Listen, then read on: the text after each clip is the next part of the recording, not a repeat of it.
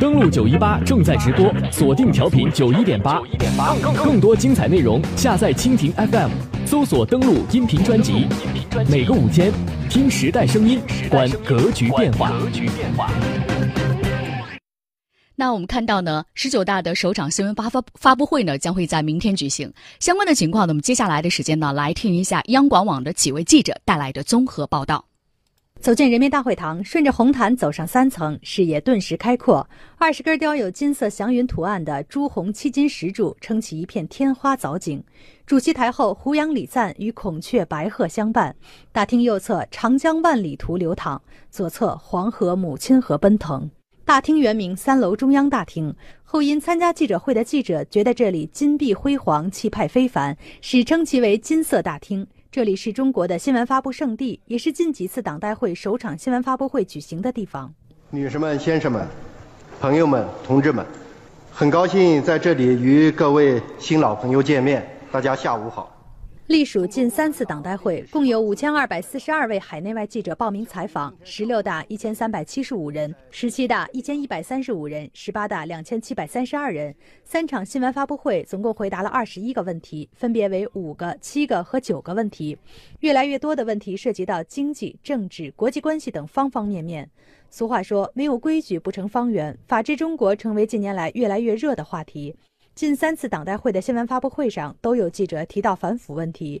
虽然已经过了整整五年，十八大新闻发言人蔡明照的回答依然值得所有党员警钟长鸣。从体制机制上加强对各级干部的监督，切实让权力在阳光下运行，加快形成健全的惩治和预防腐败的制度体系，逐步消除腐败现象滋生的土壤和条件。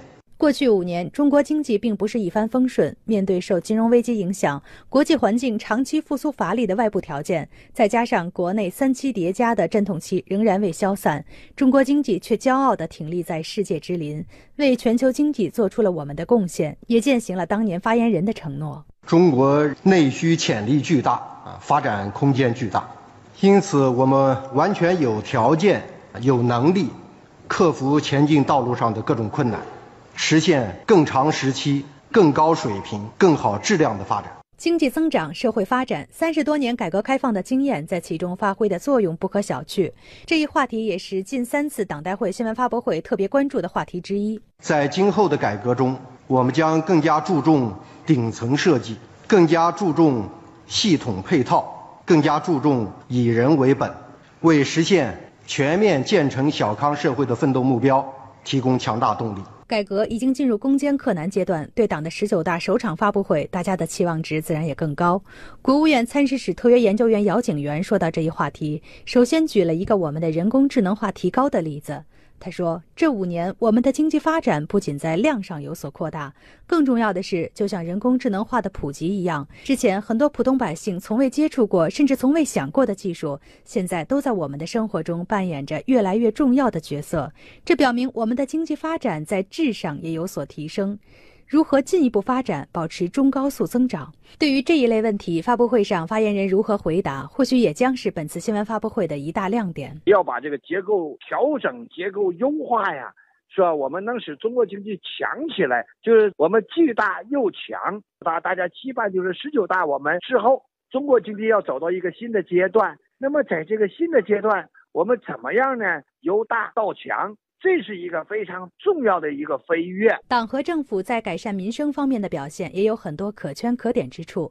怎样才能不在雾霾遮望眼？怎样才能让百姓都住有所居？又该如何让最后的贫困户摘帽？等这些民生话题，从宏观上说，就是十九大之后如何落实习近平总书记提出的创新、协调、绿色、开放、共享的发展理念，这些都将是焦点内容。大家越来越清晰地把思想认识啊统一到总书记讲的，我们这个房子是用来住的，不是炒的，要回归房地产的本来的这种属性。而且我们又明确地表示，到二零二零年，我们这个贫困人口要全部脱贫，这是一件非常重要的事情。所以大家最关心就是我们还有哪些个措施，在这个过程当中，我们大家的民生怎么样能够进一步的得到改善？我觉得这也是大家非常期待的。当然，老虎苍蝇打得怎么样？还接着打吗？这个话题估计在发布会上依然会被提到。十八大以来这五年，我们在习总书记的这种领导下呀，反腐的力度前所未有。这种打虎拍蝇，我觉得对我们这个党啊，能够继续的领导我们十三亿人民，我们走上建设有中国特色的社会主义，是奠定了最根本的这样一个基础。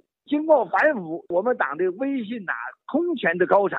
所以反腐，我觉得是我们党保持光荣、正确、伟大的最根本的一个基础。嗯，刚刚我们听到的是央广网的记者所介绍到的中共十九大首场新闻发布会。十七号下午的四点半，在人民大会堂三楼的金色大厅举行。这个通知一出呢，其实中外媒体都是摩拳擦掌，希望在本次发布会上可以将自己准备的问题提出，并且得到回答。刚刚我们听到的是央广网记者呢所带来的介绍。近三次的发布会上，哪些问题更加受到大家的关注和瞩目？而我们也看到呢，十九大呢将会在十月十八号在北京召开，在十五号、十六号两天，两千二百多名代表将会陆续乘坐飞机、火车和汽车抵达北京，肩负着四百五十多万个基层党组织和八千九百多万名党员的重托，参加这一次举国关注、举世瞩目的大会。中国工程院院士、郑州大学的校长代表说。中国特色社会主义进入到新的发展阶段，这次大会将会庄严地宣示，我们要以什么样的精神状态和奋斗进行姿态，担负怎样的历史使命。努力实现什么样的奋斗目标？而代表们认为呢？中国正处在全面建成小康社会、实现两个一百年奋斗目标和中华民族伟大复兴中国梦的关键时期，在这样一个重要的历史时刻召开党的十九大，必将会推动中国特色社会主义伟大事业的继续前进。截止到昨天晚上的八点钟，已经有十多个境外代表团陆续抵京。根据了解呢，为保证出席十九大的代表如期与会。